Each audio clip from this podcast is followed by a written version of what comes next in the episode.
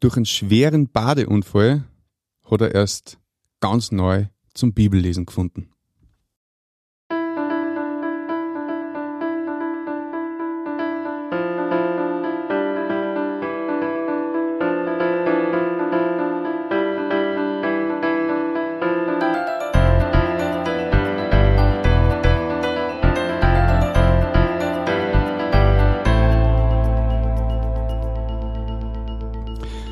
Dich und herzlich willkommen. In diesem Kanal geht's um Gottes Willen. Wir reden über biblische Themen und vor allem um die Geschichten, die Gott mit Menschen schreibt. Heute habe ich einen ganz spannenden Gast bei mir und ich nehme an, er ist der älteste bisher. Ähm, ja, herzlich willkommen, Manfred. Ich danke dir, Martin. Magst du dir ein bisschen vorstellen, wer du bist und was du ja, machst natürlich. Wie alt du bist? das sollte man verschweigen. Gell?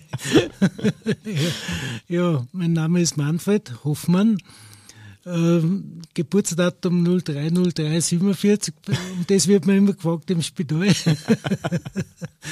und ich wohne mit meiner Frau in Sierning. Wir haben ein wunderschönes kleines Haus. Und die Kinder sind schon außer Haus. Jetzt ist eine Enkeltochter, die bei uns wohnt, mit Hund. Also ist ganz interessant, mein Leben. Du hast quasi alles erreicht, was man in einem so typischen Menschenleben erreichen möchte. Ja, auf dieser Welt habe ich eigentlich alles erreicht. Gratuliere mal dazu. Ja, mal weiterschauen. okay, und du hast eine spannende Geschichte gehabt. Es ist damals einmal was passiert, das dein Leben verändert hat. Kann man das so sagen? Ja, genau. Das war ein Wendepunkt eigentlich in meinem Leben wir waren eine sportliche Familie und mit den Kindern waren wir gern am Abend einmal baden in Neuhofen in den Hallenbad, weil der Eintritt relativ günstig war am Abend. Und wir haben eine Woche vorher bei der Turn- und Sportunion in Zierning äh, gelernt, wie man einen Seemannsköpfler macht, wie also das in die Filme so schön ausschaut.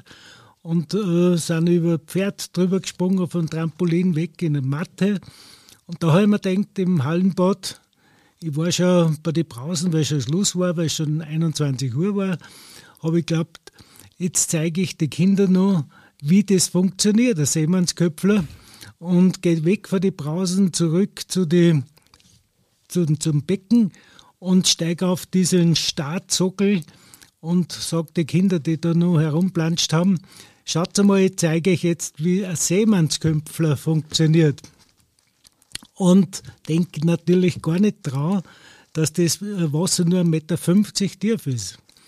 Und leg die Hände an und spring weg und fahr voll mit dem Kopf am Boden vom Becken auf. Richtig hart aufgeschlagen. Es war eine Metallwanne und hab mir den sechsten, siebten Halswirbel luxiert und habe den Kopf nicht mehr bewegen können. Den rechten Arm, den habe ich an der Brust gehabt, fixiert es war also der sechste Halswirbel herausgeschoben. Dann habe ich mich doch mit einer Hand herausarbeiten können und bin nicht bewusstlos gewesen. Das war auch wunderschön. Und bin dann zum Bademeister gegangen und habe ihm gesagt, was mir passiert ist. Und der hat gesagt, ja, da machen wir gleich einmal eine Behandlung mit Diana mit Menthol, aber es ist dann so weit gekommen, dass ich einen Schüttelfrost gehabt habe. Und dann habe ich aber gleich nicht die Rettung gerufen, sondern einen Freund, der hat mich dann ins Spital geführt nach Steyr und der hat gleich festgestellt, der Arzt unter dem Röntgenschirm, hoppla, der Halswirbel ist heraus. Ah. Und in der Nacht, wo ich dann gelegen bin, da haben sie mich, glaube ich, mit 100 Zahnsäcke fixiert, ist mir das nur mal eingefallen, was ich da eigentlich erlebt habe bei dem Sprung, wie ich den Aufschlag gehabt habe mit dem Kopf dass ich da so ein Bild gesehen habe. Das war wie ein Nieren von der Form her. Und da war in weiße leuchtenden Buchstaben das Wort Christus von oben nach unten geschrieben. Und richtig rundherum war alles schwarz und da waren so färbige Pfeile hinein. Und das ist mir wieder eingefallen und da habe ich mir gedacht, was hat das zu bedeuten? Und ich habe vor lauter Hoffnung, dass das gut geht, alles diese dieser Krankenhausaufenthalt auch was bringt, habe ich dann äh, Versprechen gemacht, wenn ich nur mal gut auf die Füße komme, habe ich damals nur war es für mich der Herrgott, der Himmelvater, mhm. dass ich versprochen habe, äh, ich gehe zu Fuß nach Mariazell, ich mache da Wallfahrt. Und das haben wir dann eingelöst, noch im selben Jahr mit den Nachbarn. Das heißt, dieses, dieser Unfall, du bist dann ins Krankenhaus gekommen, ja. also du hast den Freund angerufen, aber du bist ins Krankenhaus gekommen und dort haben sie dich wieder herrichten können, kann man das so? Ja, nach sechs Wochen Liegezeit, da habe ich so eine Kretschspielzange über den Kopf montiert gehabt. Und Wie da, heißt das, Kretsch? Kretschspielzange, das ist ein englischer Begriff, das haben sie damals okay. in der Medizin als bestes Mittel verwendet, dass die Bandscheiben wieder wachsen kann. Wie kann man sich das vorstellen? Das ist ja so ähnlich wie deine Kopfhörer, Martin, nur hat man da zwei Löcher in der Schläfen und da ist diese Eisenzange darüber gespannt. Und da geht der Kanister zurück, der ist angehängt, der 5-Liter-Kanister, dass sich die Wirbelsäule streckt, dass die Bandscheiben da wieder wachsen kann, weil die war ja. kaputt durch die Operation, zuerst durch die Luxation und dann bei der Operation haben sie es zur Gänze roniert, weil der Primar hat den Wirbel wieder hineingeschoben mit dem Knie unter Narkose und unter Röntgen hat er das beobachtet. So ist gut gegangen. Nur die Bandscheibe war kaputt und die muss wieder wachsen und daher dieser lange, wochenlange Aufenthalt im Bett. Mhm. Und was tut man? Lesen kann man nur. Ich habe damals der Krankenschwester, äh, die habe ich ersucht, dass man die Bücher mit einer Faschen oben anbindet, dass nur herunterhängen die Bücher und dann habe ich es mit, der, mit dem Daumen aufgehalten zum Lesen. Und ja, da war ein ganzer Stoß Bücher auf dem Nachkastel.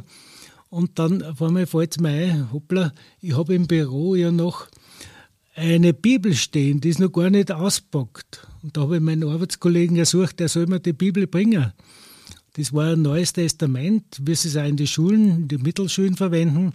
Hab mir es auspackt dann und hab's gleich dreimal hintereinander gelesen, von vorn bis hinten. Und dann habe ich mir noch die äh, Stellen, wo die Liebe Gottes zu uns Menschen deutlich herauskommt, aus den Worten von Jesus, habe ich mir unterstrichen und ich habe es heute nur daheim. Mhm. Darf ich kurz fragen, wie war deine Beziehung damals äh, zu Glauben, bevor dieser Unfall gewesen ist? Also hast du, warst du schon gläubig in irgendeiner Form oder?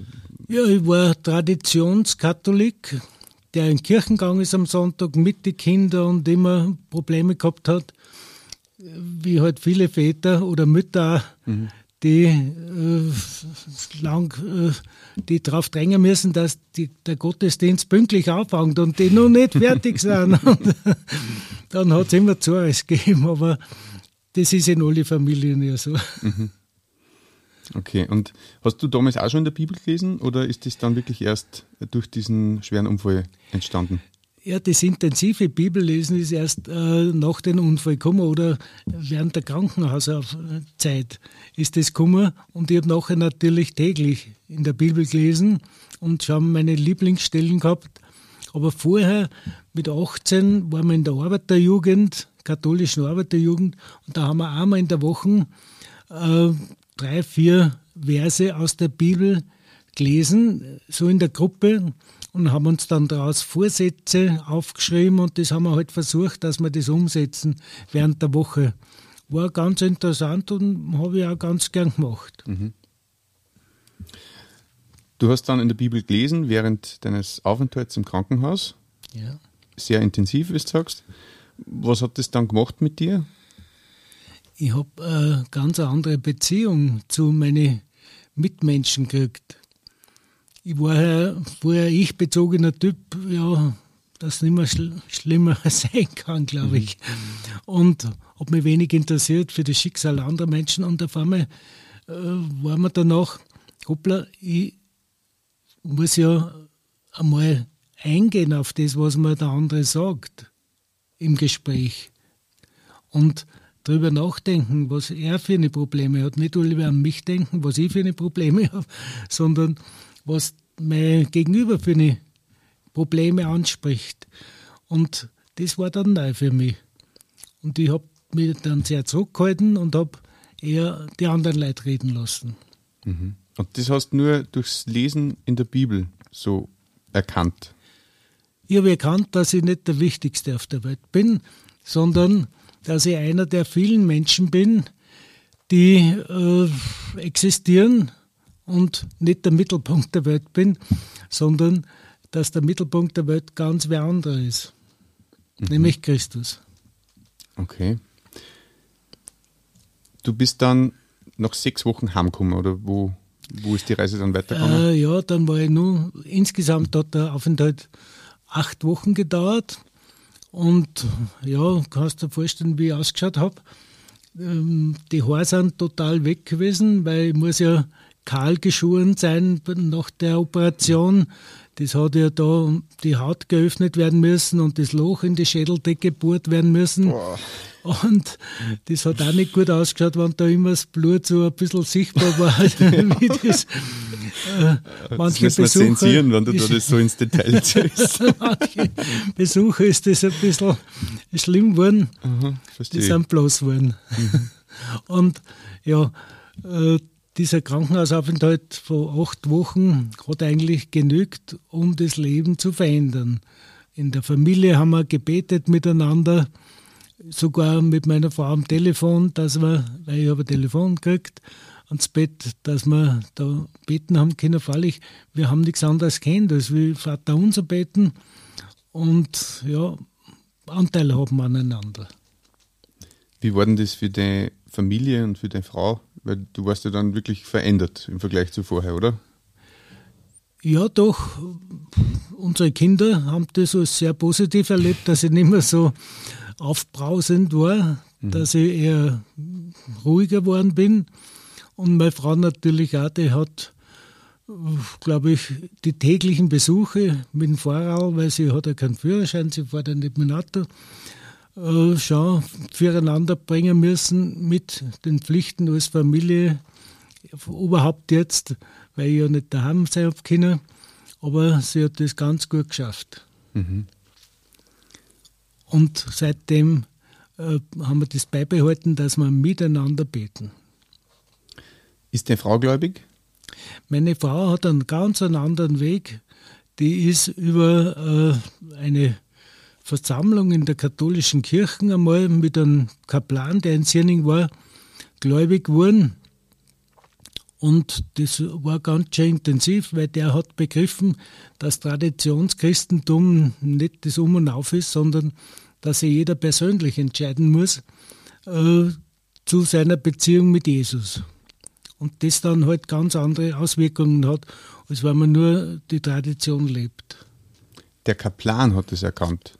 Der Kaplan hat das erkannt und ist aber weiterhin natürlich Priester geblieben und ist dann einmal versetzt worden, ich glaube ins Mühlviertel, hat er dann eine eigene Pfarre gekriegt, hat aber ganz schön Schwierigkeiten gehabt mit seinem Umfeld, weil er eben gläubig geworden ist. Wie das klingt, dass der Kaplan gläubig geworden ist. Man ja. nimmt an, dass das ja. sowieso so der Fall ja, ist, oder? Glaube ich weit nicht. Das, das, das ist ein innere Umkehrerlebnis, das man nicht studieren kann, nicht mit einer Prüfung abschließen kann, sondern das muss ein Prozess sein, der innerlich passiert. Mhm.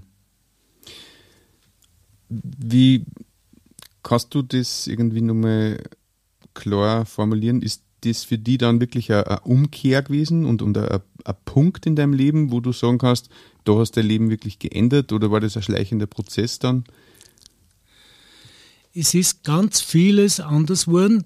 Mein Traditionschristentum war eher vorbei.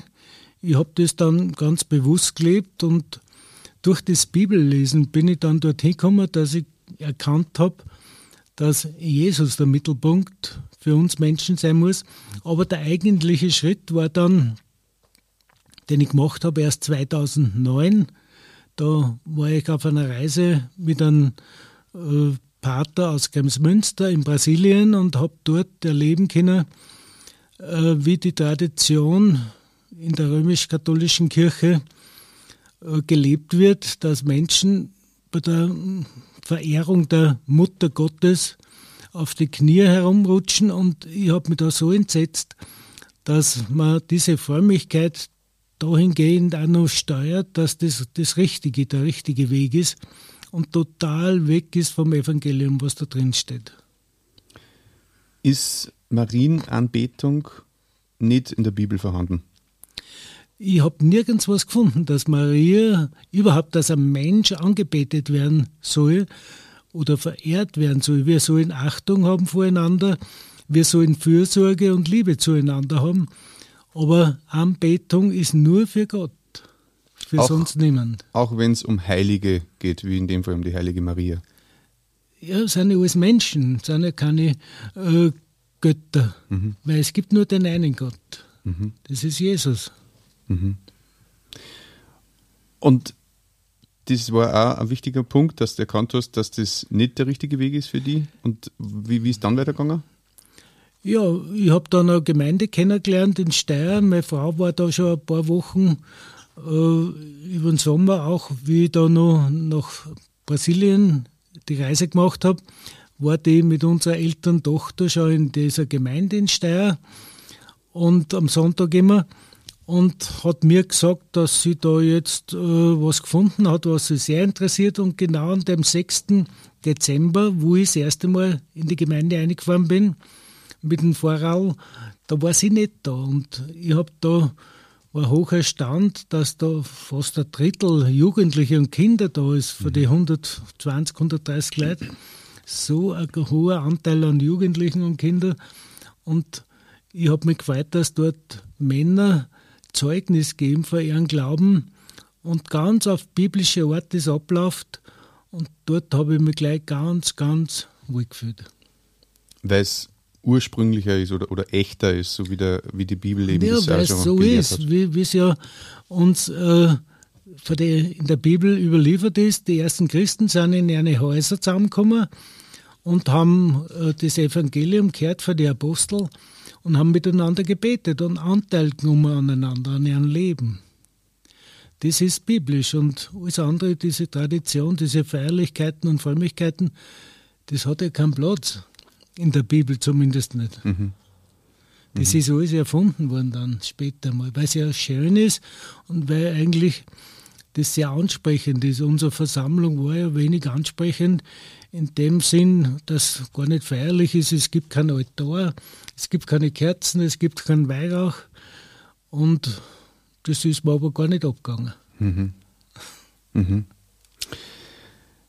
Ich habe jetzt nur ein wenig eine, hagliche Frage, aber ich weiß, die kann ich das fragen. Du bist ja jetzt schon im fortgeschrittenen Alter. Ja, Und- das, das Alter habe ich nicht gesagt. Nein, musst jetzt auch nicht, aber ähm, ganz viele Menschen haben große Angst vorm Sterben. Wie geht's du, wie geht's du dir damit jetzt? Ja, eigenartigerweise denke ich, immer wenn ein Bekannter wieder äh, diese Welt verlässt, dass ich mir denke, du musst eigentlich jeden Tag, jede Stunde musst du äh, damit rechnen, dass dieses Erdenleben abgeschlossen ist. Du kannst dich eigentlich nur insofern darauf vorbereiten, dass du gehst von dieser Erde, indem du Frieden hast mit dem Herrn, mit Gott, dass du eins bist, dass du äh, erkennst, dort gehe hin, der will mich äh, bei sich haben.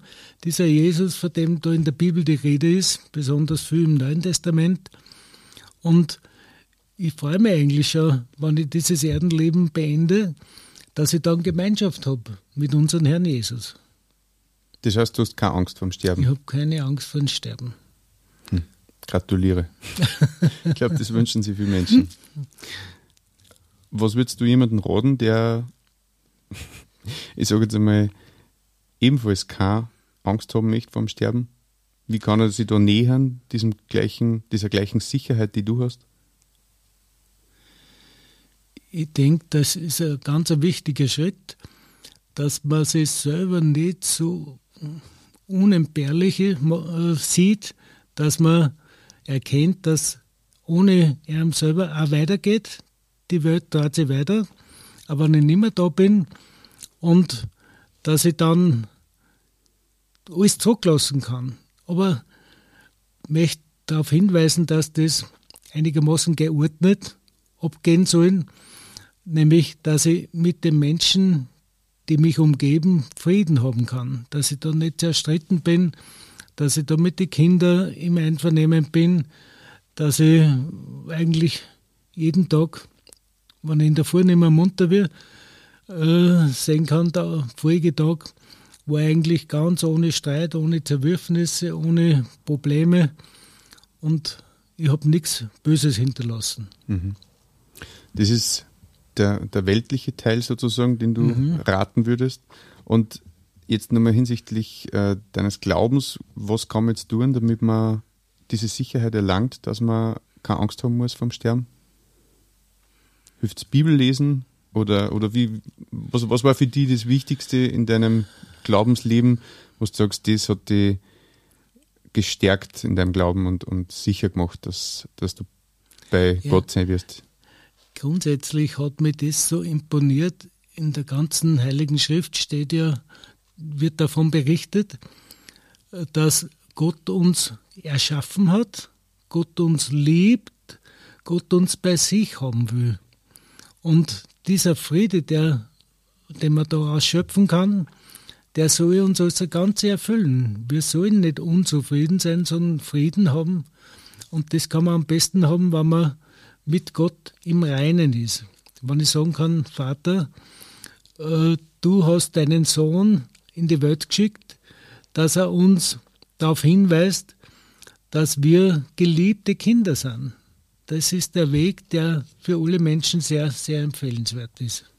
Und ich möchte noch äh, was mitgeben für alle, die darüber nachdenken, äh, was ist mit dem Jesus, wer war der und warum ist der so oft erwähnt, warum hat die Welt, die, die Welt so verändert, weil er einmal gesagt hat, ich bin der gute Hirte.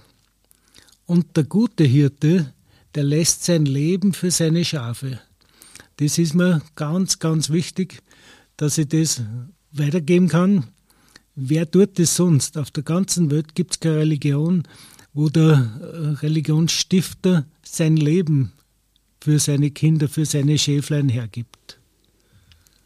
Das war ein schöner Abschluss. Danke, Manfred. Gern. ja, wenn du Fragen hast zu diesem Thema oder die bestimmte Themen interessieren, schreib uns gerne in die Kommentare oder gerne auch an unsere E-Mail-Adresse um Gottes Wün, Wün mit Wun geschrieben, at gmail.com. Und mir bleibt nur mehr Danke zu sagen fürs Kommen, Manfred. Ich habe mich echt schon gefreut auf unser Gespräch und ja, war sehr mhm. ja, inspirativ, finde ich. Und ich wünsche dir auf jeden Fall alles Gute für dieses Leben und auch für das nächste. werden wir uns ja wiedersehen. Ja, werden wir uns wiedersehen. Diese Sicherheit, oh ja. Mhm. Und ja, dir, lieber Zuhörer, wünsche ich, dass du findest, wo noch dein Herz sich sehnt.